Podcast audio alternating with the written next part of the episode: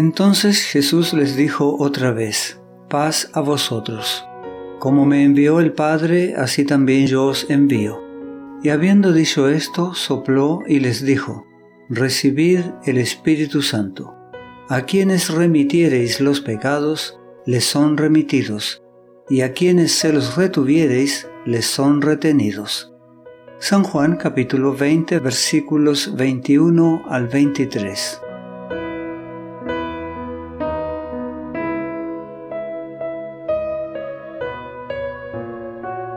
El Espíritu Santo aún no se había manifestado plenamente, pues Cristo aún no había sido glorificado. El impartimiento más abundante del Espíritu no tuvo lugar hasta después de la ascensión de Cristo. Mientras no lo recibiesen, los discípulos no podían cumplir la comisión de predicar el Evangelio al mundo, pero en ese momento Cristo sopló su Espíritu sobre los discípulos para que pudieran cumplir sus deberes oficiales en la iglesia. Les estaba confiando una tarea sagrada y quería grabar en sus mentes el pensamiento de que sin la ayuda del Espíritu Santo, esta obra no se podía realizar. El Espíritu Santo es el aliento de la vida espiritual en el alma.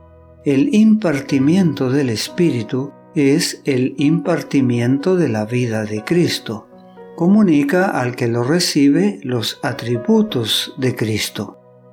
Solo aquellos que son enseñados por Dios, aquellos en quienes obra el Espíritu y que manifiestan a Cristo en sus vidas, son dignos de representar a la Iglesia y ministrar en su nombre. A quienes remitiereis los pecados, dijo Jesús, les son remitidos y a quienes se los retuviereis les son retenidos. Con estas palabras, nadie debe creerse autorizado a juzgar a sus semejantes. En el Sermón del Monte Jesús prohibió esto. Solo Dios puede perdonar los pecados, pero Jesús coloca sobre la Iglesia, en su calidad de cuerpo organizado, una responsabilidad para con los miembros individuales. La Iglesia tiene el deber de advertir, reprender, instruir y, si es posible, restaurar a los que caen en el pecado.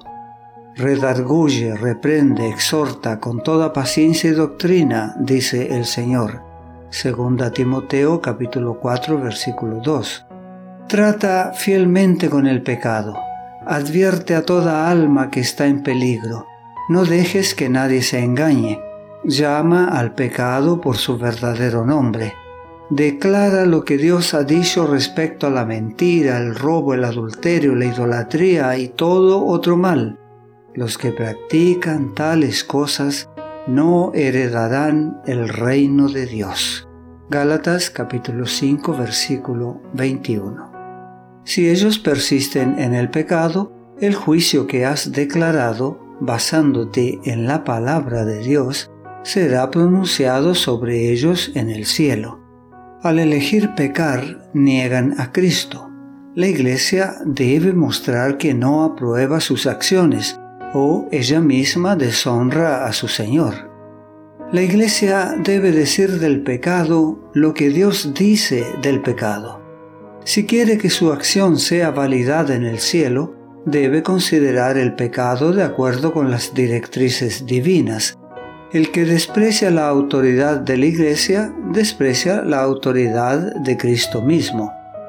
Pero el cuadro tiene un aspecto más alegre y esperanzador.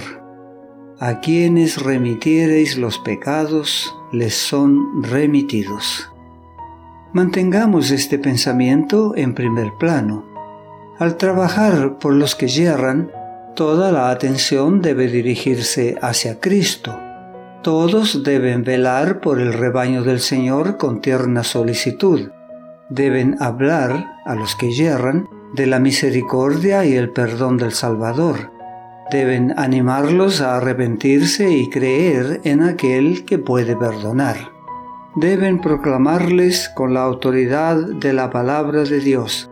Si confesamos nuestros pecados, él es fiel y justo para perdonar nuestros pecados y limpiarnos de toda maldad. Primera de San Juan capítulo 1 versículo 9. A todos los que se arrepienten se les presenta esta certeza. Él volverá a tener misericordia de nosotros, sepultará nuestras iniquidades y echará en lo profundo del mar todos nuestros pecados. Miqueas capítulo 7 versículo 19. La iglesia debe recibir al pecador arrepentido con un corazón agradecido. Debe sacarlo de las tinieblas de la incredulidad a la luz de la fe y de la justicia. Su temblorosa mano debe colocarse en la amorosa mano de Jesús. Tal perdón es ratificado en el cielo. Únicamente en este sentido tiene la Iglesia autoridad para absolver al pecador. El perdón solo puede obtenerse por los méritos de Jesucristo. A ningún hombre, a ninguna organización humana es dado el poder de librar al alma de la culpabilidad. Jesús encargó a sus discípulos que predicasen la remisión de los pecados en su nombre entre todas las naciones, pero ellos mismos no fueron dotados de poder para quitar una sola mancha de pecado. El nombre de Jesús es el único nombre bajo el cielo dado a los hombres en que podamos ser salvos. Hechos capítulo 4 versículo 12. No te pierdas nuestro próximo mensaje. La gracia de Dios sea contigo